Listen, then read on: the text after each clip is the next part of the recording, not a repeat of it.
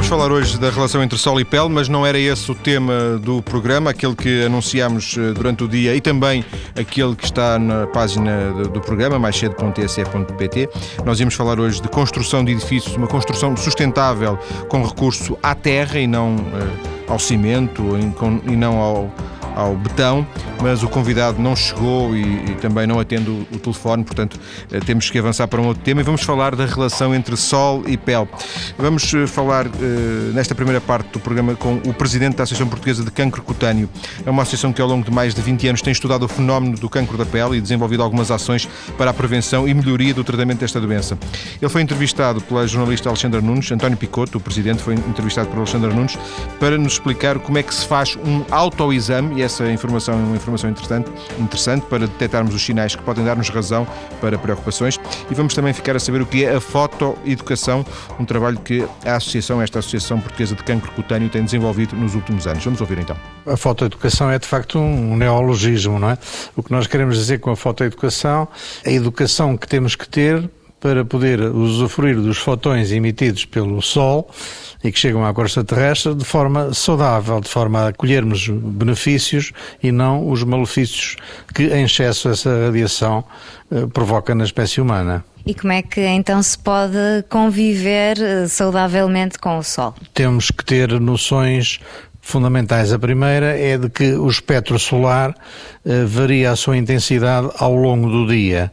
Não é igual estar ao sol em Portugal às nove da manhã ou ao meio-dia. É completamente diferente. Entre o meio-dia e as quatro da tarde, a radiação ultravioleta atinge uma concentração máxima, francamente deletéria para a nossa saúde com causas imediatas pode provocar insolação. A insolação pode ser suficientemente grave para conduzir à morte, mas mesmo quando não conduz à morte é sempre uma situação muito desagradável. Temos também os eritemas solares agudos, o chamado golpe de sol, que a pessoa fica vermelha, fica com a pele dorida, não consegue dormir, durante umas 4, 5, 6 dias está francamente indisposta para a sua vida social normal. E depois aquilo que nos preocupa mais são os efeitos à longa distância com o envelhecimento precoce da pele, que hoje em dia é tão pouco desejado pelas pessoas, visto que são gastos de rios de dinheiro para tentar corrigir esses prejuízos causados pelo sol e, e, finalmente, de facto, o cancro cutâneo, que é uh, a consequência mais gravosa disto tudo. E a aprendizagem ou a aplicação dessa aprendizagem que tem de se ter para conviver com o sol é igual para todos os países, para todas as culturas, ou acha que há uma diferença uh, de país para país? Porque falou na questão de as horas de sol em Portugal, as horas perigosas, vai variando ou nem por isso? Ou isto é, é comum ao mundo inteiro? Não, isto varia com a latitude, obviamente. Não? Há estudos muito bem feitos, por exemplo, nos Estados Unidos, conforme os estados se afastam do Equador, diminui a incidência do câncer da pele. Quando se aproximam do Equador, aumenta a incidência do câncer da pele. Há um fator que é o fator físico em si, portanto a latitude, o tipo de clima de cada país, mas há também o tipo rássico. É? Há raças que estão mais preparadas para suportar o sol do que outras. Uh, isto é muito evidente, por exemplo, no continente australiano, que tem uma população caucasioide ou branca de origem galesa, inglesa, escocesa, de muita gente de pele muito clara, olhos claros, ruivos, loiros claros, que resistem muito mal ao sol e é o país do mundo com maior incidência de câncer da pele. E neste processo de fotoeducação, quem é que devem ser os agentes formadores, digamos assim? Passa essa sensibilização, essa educação passa exclusivamente pelos médicos? Não, obviamente que não. É claro que os médicos têm uma função central de divulgação de informação cientificamente correta e adequada ao país em que estamos também, mas é necessário que estejam envolvidos neste procedimento os educadores, tem uma importância extraordinária porque os educadores têm uma interação com alunos e têm interação com os pais desses mesmos alunos. E, portanto, podem educar não só os alunos como os próprios pais eh, e são fundamentais neste processo, mas também os enfermeiros, eh, também colegas de outras especialidades Nós procuramos também eh, sensibilizar profissões como os arquitetos, para que possam uh, fazer áreas de lazer com áreas de sombra e houve já um resultado nisso, por exemplo, sabemos que uh, vai ser alterado um pouco o projeto do Passeio Marítimo de Oeiras, porque o arquiteto responsável por esse projeto ouviu os nossos conselhos e resolveu arranjar áreas de sombra. É, é muito interessante verificar, por exemplo, que no Parque da Cidade, aqui no Porto, esse mesmo arquiteto uh, fez estudos sobre a utilização das pessoas pelo parque que ele desenhou e verificou que os utentes do parque utilizavam os bancos que estavam à sombra e, e praticamente nunca os que estavam ao sol. O que é um conceito interessante que é gozar o sol à sombra. A pessoa pode estar no banco do lado da sombra e apreciar o sol que está do outro lado sem sofrer as consequências. Mas também os criadores de moda são de uma importância extraordinária porque uh, as pessoas seguem a moda, obviamente, não é? E se essa moda for adequada, no sentido de, durante o dia, nas horas de exposição ao sol, fornecer roupas que sejam protetoras, mas que sejam estilisticamente aceitáveis e desejadas pelas pessoas, e que utilizem tecidos que ofereçam resistência à passagem do ultravioleta. A prevenção é a palavra-chave. O pilar da fotoeducação é a prevenção? Fundamentalmente é isso, é educar os comportamentos, é alterar os comportamentos. Antes da Revolução Industrial, as chamadas classes dirigentes eh, faziam gala no tom alvo da sua pele. Nós sabemos que os autores românticos gabam sempre a pele muito branca de, de, das suas mulheres heroínas nos seus romances. Eh, depois, com a massificação das idas para as praias, das viagens para os trópicos, das idas para as neves, passou a identificar-se o indivíduo afluente como aquele indivíduo que não faz nada e todo ano está bronzeado porque no inverno está nas Caraíbas ou, ou está no ski e, e, portanto, apanha sol 12 meses por ano. E isso alterou profundamente o comportamento das pessoas. Portanto, há um acesso maciço às praias e aos desportos de inverno, que não existiam há uns anos atrás, e a ambição de aparecer bronzeado para a pessoa se parecer com esses tais indivíduos afluentes e mais notórios na, na, na sociedade. Esses modelos foram muito prejudiciais para nós dermatologistas porque tiveram como consequência a eclosão desta verdadeira epidemia de cancros da pele. Não é? Há mais razões hoje, hoje em dia para nos preocuparmos com a exposição uh, solar do que antes? Bom, eh, nós sabemos que o planeta tem sido atingido por algumas tropelias, não é? Sabemos que existe um fenómeno de aquecimento global, eh, sabemos também que existem problemas com a camada de ozono. Tudo isso, obviamente, não são boas notícias. As notícias agradáveis são que as nações já se preocupam com este assunto. Começou com o Protocolo Montreal e agora tem havido reuniões sucessivas e procuram procura-se que os elementos destruidores da camada de ozono cessem de ser utilizados sob o ponto de vista industrial. Não tem sido muito fácil, mas tem havido progresso nesse sentido. É conveniente também dizer que eh, sabíamos pouco sobre o assunto. É uma ciência relativamente recente, não se media a camada de ozono no início do século passado. Portanto, o conhecimento que nós temos sobre a evolução desta camada de ozono no planeta Terra Terra ainda não é totalmente perfeito. Mas nós, médicos, pensamos que é muito mais importante o comportamento das pessoas do que propriamente o ambiente físico que nos rodeia. Quanto aos rastreios, eh, são importantes só quando há algum sinal de alarme, algum sintoma, algo que nos desperte para a necessidade disso, ou é conveniente, mesmo sem termos razão aparente para o fazer, fazê-lo? Não, eu penso que deve haver uma seletividade há pessoas que têm um risco maior para o câncer da pele. Em primeiro lugar, as pessoas que têm familiares diretos que tiveram ou têm câncer da pele. Essas pessoas têm maior risco. Têm maior risco também as pessoas que bronzeiam com dificuldade ou nunca bronzeiam. Pessoas de pele muito clara, olhos claros, cabelos loiros ou ruivos, são pessoas de maior risco. Pessoas que têm um número de sinais muito elevado, são também pessoas em maior risco. Essas são as pessoas fundamentalmente a quem nós nos dirigimos. Em relação a, a, aos neves, aos sinais, conhecidos como sinais, uh, e não só, é possível fazer uh, um autoexame. Como é que se pode fazer um autoexame? Como é que as pessoas conseguem fazer isso? Bom, as pessoas têm experiência de ir ao alfaiate ou à modista, sabem como é que devem orientar os espelhos para poderem ver todo o seu corpo. É, é muito importante a inspeção da totalidade do corpo.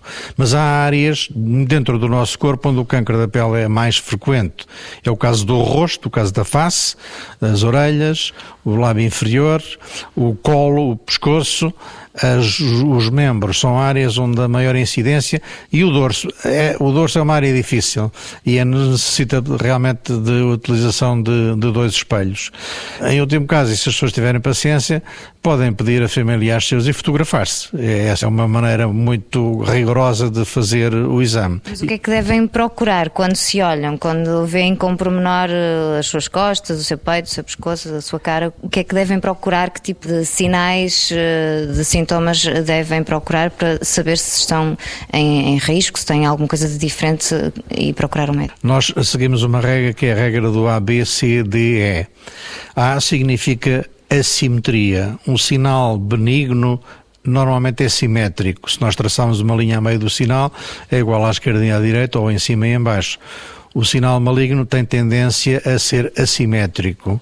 Depois B é o bordo. Se o sinal tiver um bordo muito regular, em que se distingue perfeitamente o que é o sinal e o que é a pele em volta, não há problema. Se o bordo é irregular, pode haver problema.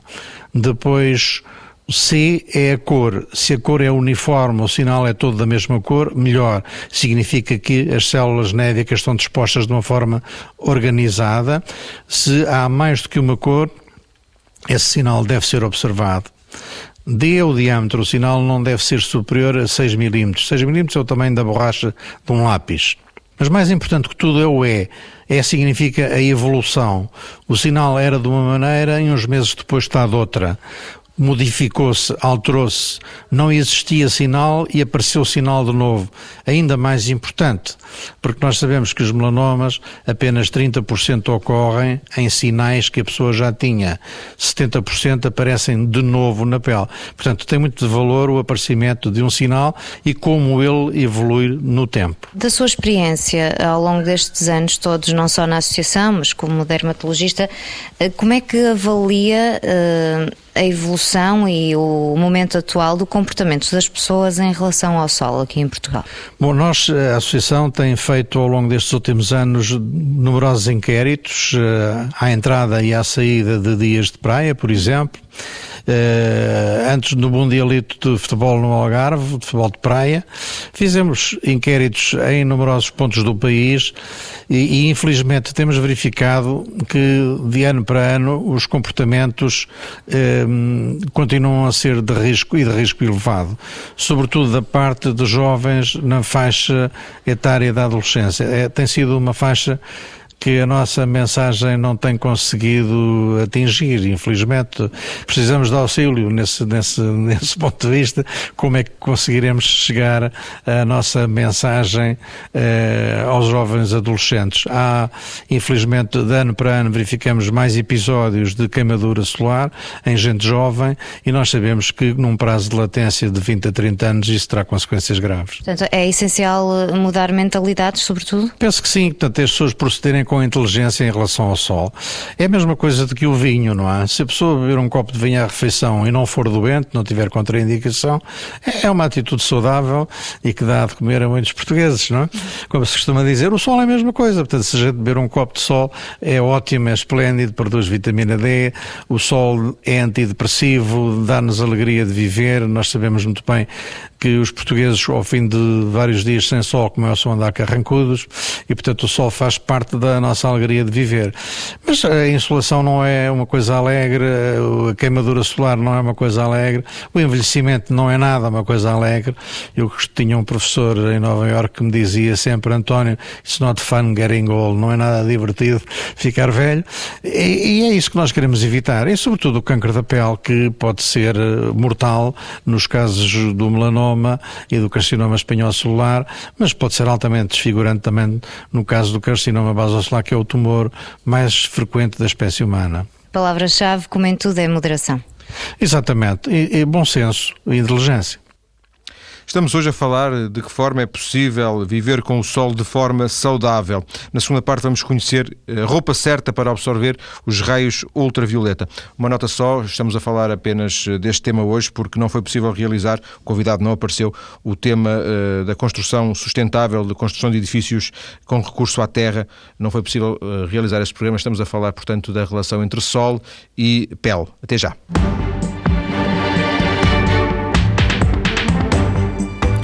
Na segunda parte do programa de hoje, tentamos perceber qual é a relação que existe entre o vestuário e o sol, de que forma que a nossa roupa pode influenciar a absorção de raios ultravioleta causadores de problemas na pele. Uma pergunta que a jornalista Alexandra Nunes fez eh, ao engenheiro Fernando Marino do CITEV, o Centro Tecnológico das Indústrias Têxtil e do Vestuário em Famalicão. Vamos ouvir. Há características que são fundamentais. As cores, o tipo de matérias-primas que se utiliza e o tipo de estrutura. Isto é, se é tecido, se é malha. Por exemplo, as malhas são mais elásticas, não é? Tem tendência a abrir mais e, portanto, há uma maior facilidade de penetração de luz, de raios solares e, por isso, neste caso, de ultravioleta e, por conseguinte, mais fácil é haver uma lesão depois na pele, não é? As cores, pelos estudos que estão a ser feitos, que existem, uh, embora não haja uma grande investigação ainda pelo mundo fora neste domínio, mas já há alguma, e demonstra que as cores mais escuras, não tem que ser preto, mas as mais escuras são as que protegem melhor do que as mais claras, porque nas mais claras há uma maior transmissão da parte não visível da luz, que é a radiação ultravioleta. No entanto, existe, eh, provavelmente será o chamado mito urbano, de que o preto não é aconselhável no verão porque absorve muito o, o sol, absorve muito os raios, o calor. Pois, mas uh, os avanços tecnológicos estão até inclusivamente a desmistificar isso ou, ou ultrapassar essa barreira, porque é de facto as cores escuras e os pretos, nós temos a sensação de calor dentro de um carro preto ou numa casa que tem paredes ou uma porta preta, quer dizer, a roupa, fundamentalmente com a roupa, porquê? Porque há aqui dois fenómenos. Uma coisa é a luz que nós vemos, outra coisa é a luz que nós não vemos e da parte esquerda da luz, digamos assim, há a ultravioleta, que é aquela, é aquela que estamos a falar, que é essa que provoca lesões na pele. Do lado direito, que são os infravermelhos, esses é que dão a sensação de calor. Isto é, quando a luz incide sobre um tecido que nós temos em cima do corpo, da parte que não é visível, uma transmite-se bem através das cores claras, que é a ultravioleta, e portanto chega à pele e provoca lesões, e a outra, que é a dos infravermelhos, se a cor for escura, os infravermelhos são absorvidos e temos a sensação de calor.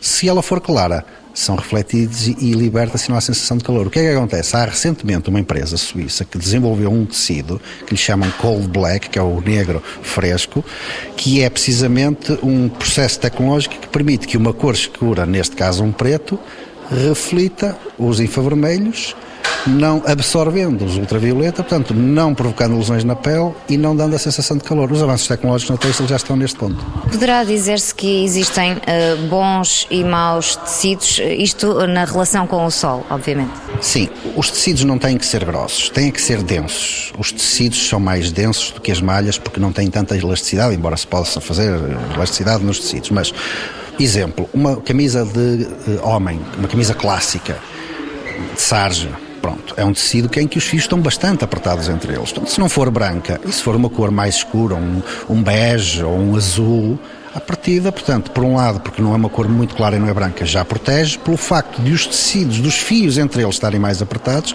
os estudos demonstram que a radiação passa com muito maior dificuldade e, portanto, são esse tipo de tecidos que são mais fáceis de proteger e são exemplos práticos, quer dizer, não é preciso buscar grandes tecnologias para proteger da radiação ultravioleta, no caso do vestuário. Mas pode-me dar alguns exemplos concretos uh, de bons tecidos, digamos assim? Já deu para perceber que são aqueles que, digamos, não têm uma malha uh, muito porosa, muito larga, uh, que não têm uns buracos maiores, portanto tem que ser uma malha mais apertadinha. Tudo que seja denim, tudo que seja as gangas, e não tem que ser ganga de calça de ganga pesada, mas tudo que seja esse tipo de azuis, com esse tipo de estruturas, camisas com tecidos bastante apertados, de misturas de algodão, mas com poliéster, porque o algodão por si só, quando comparado com os poliésteres, perde relativamente aos, aos poliésteres na capacidade de absorção.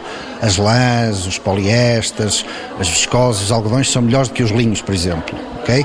Agora, há que procurar eh, um bocado esse tipo de tecidos. Por exemplo, se for de poliésteres, misturas com poliésteres, as pessoas têm relutância em usar poliésteres. Ah, associam aquilo a produto de baixa qualidade e não sei o quê. Não, eh, os avanços tecnológicos nas fibras colocam no mercado fibras sintéticas como o poliéster com toques muito parecidos com as fibras naturais com o algodão. É possível, inclusivamente, encontrar vestuário de montanhismo, de desporto, em polipropileno. A pessoa, ah, em polipropileno? Não, polipropileno tem uma grande capacidade de evaporação da umidade. As fibras sintéticas não absorvem umidade, portanto, à partida ela não ficará uh, nas fibras, portanto, no caso do algodão, uma pessoa que transpira com uma t-shirt de algodão fica completamente encharcado. Se estiver encharcado e estiver ao sol, há maior facilidade de penetração da radiação ultravioleta, porque os estudos o dizem. Agora, se for as fibras sintéticas, não, só cuidado. Algumas fibras sintéticas, por exemplo, uma t-shirt de poliamide ou de nylon, não é? Se a pessoa estiver transpirada, há tendência para que a transpiração fique entre a t-shirt e o corpo e, portanto, há uma sensação depois de, se houver um, uma ar ou qualquer coisa, do arrepio. Os polipropilenos, por exemplo, não. Os polipropilenos e há outras matérias com algodões que têm a capacidade de, de sucção da umidade, ou seja, ela não se é absorvida pelas fibras, mas ao mesmo tempo é, é evaporada. E portanto a pessoa não fica transpirada, não fica com sensações desagradáveis e está a utilizar uma matéria-prima sintética que tem uma capacidade de proteção muito maior. Ora, para quem faz desportos ao ar livre, montanhismo, vai para o campo, vai para a praia, Geralmente até esse tipo de vestuário não vai com uma coisinha de algodão ou uma coisinha de lã que até é mais cara. Portanto, pode ir com materiais sintéticos, tem a garantia de que está a ser melhor protegido do ponto de vista da matéria-prima, mas depois também com os tecidos mais apertados, lá está que não tem que ser grossos para não ser quentes. São coisas simples que a pessoa tem que estar atenta, não é? E, e nas lojas estar atento porque já começa a aparecer alguma coisa de etiquetas, verificar se de facto diz UV, proteção UV, coisas desse género. No entanto, além da estrutura do tecido, uh, penso que é também importante a cor da peça da roupa. Não é fácil eu dizer-lhe, uh, porque não há um, quer dizer, não há um, um, um padrão. Um padrão, exatamente, mas é, a tendência é dizer que as cores mais escuras protegem mais do que as mais claras, isto é, um branco não protege seguramente. Então, se for uma peça de linho, não protege.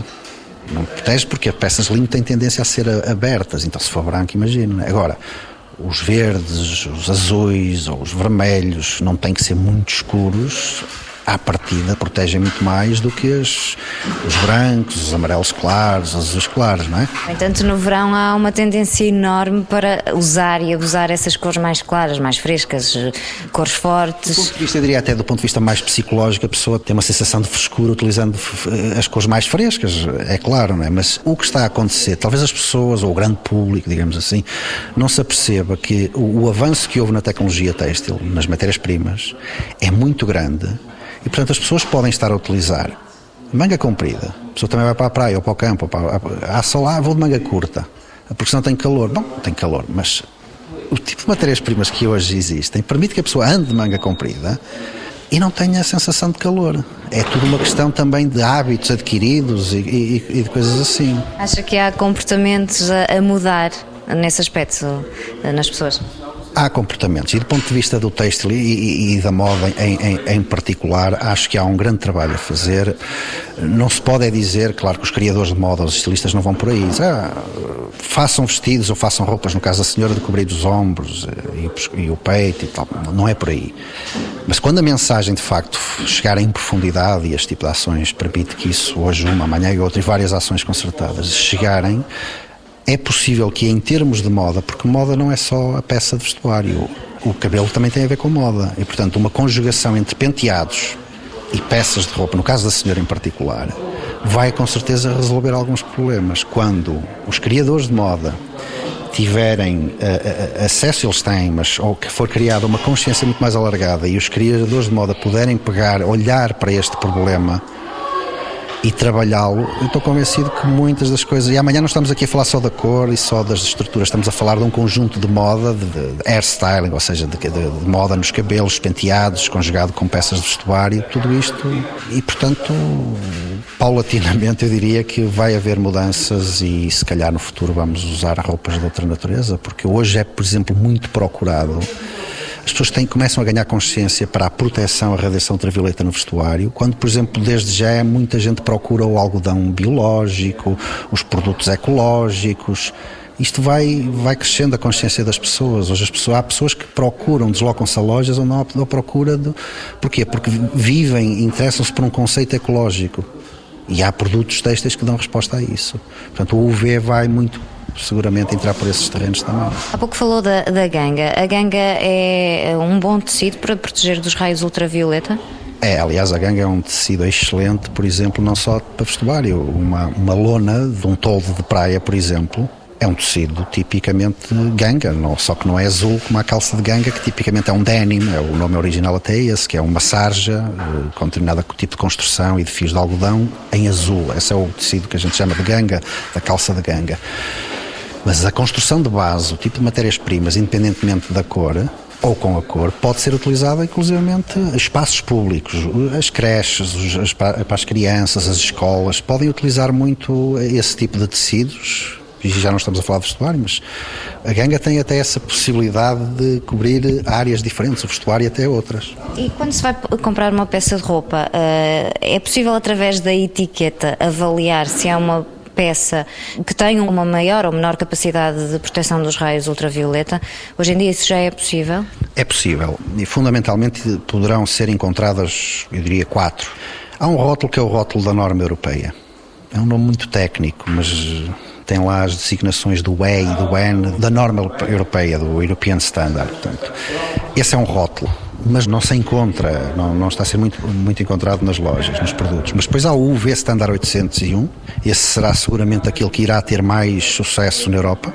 Em Portugal é o Centro Tecnológico Têxtil, o CITEV, que representa a associação e, portanto, está em condições de etiquetar produtos têxteis de vestuário e de sombra com, com essa norma, portanto, o V Standard 801. E depois há dois, há um que é o australiano, da, com uma norma australiana e neozelandesa, porque esses sim são os pioneiros uh, na etiquetagem. Depois também há um, uma etiqueta de, dos Estados Unidos e é possível aqui e ali a gente encontrar um, produtos com essas quatro etiquetas. Mas serão mais uh, produtos de vestuário do desporto, por exemplo, eventualmente, ou isso encontra-se em qualquer loja de esquina? É, é uma coisa, tropeça-se nesse tipo de peças com essas etiquetas? Não, não se tropeça e infelizmente, mesmo percebendo uh, ou fazendo pesquisa, como nós fizemos sobre o assunto, e depois indo às lojas, lojas o que a gente verifica é que uh, há produtos que sabemos que têm proteção à radiação ultravioleta, com etiquetas de outros países,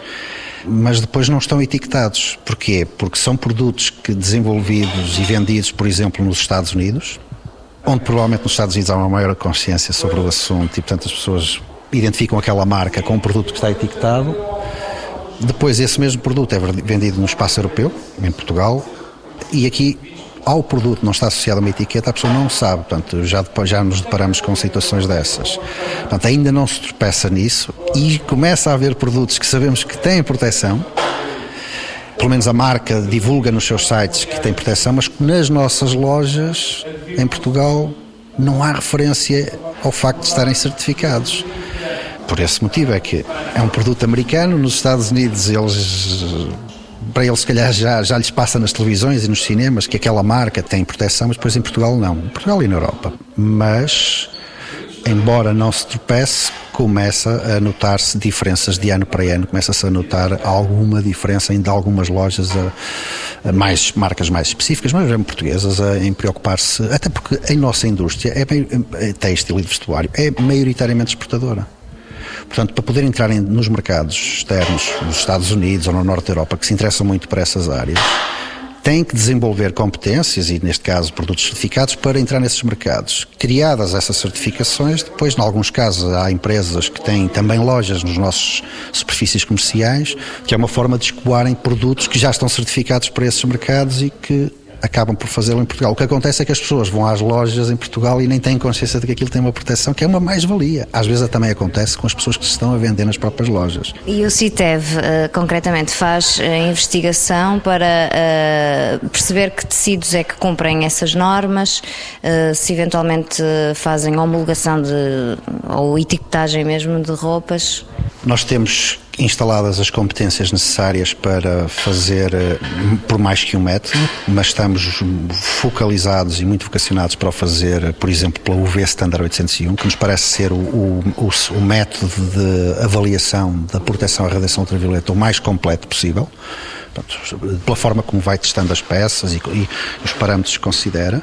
Portanto, nós temos essas competências, temos vindo a divulgá-las, por esse motivo já nos colocam questões e já nos pedem serviços e ensaios e já o estamos a fazer. E depois há um, toda uma competência de, instalada no CITEV na área da investigação e desenvolvimento, que está instalada para outras áreas, não especificamente para o UV Standard, e que nós uh, orientamos as equipes de desenvolvimento precisamente para trabalhar aqui e ali em produtos que também vão ao encontro desse problema de colmatar uh, insuficiências dos textos, enfim, de procurar uh, soluções, novas soluções, porque há inclusivamente produtos que podem ser adicionados ao, aos textos por processos de acabamentos que quando a matéria-prima e a cor não resolve, se calhar pode-se fazer um processo de melhorar as características do próprio tecido, introduzindo filtros específicos de proteção à radiação ultravioleta, à semelhança do que acontece com os produtos de, de hidratação da pele e de protetores solares, etc., onde é possível colocar essas tecnologias e nós estamos muito ativos no desenvolvimento de textos funcionais. E é esse é que são os textos do futuro, são os textos funcionais com novas características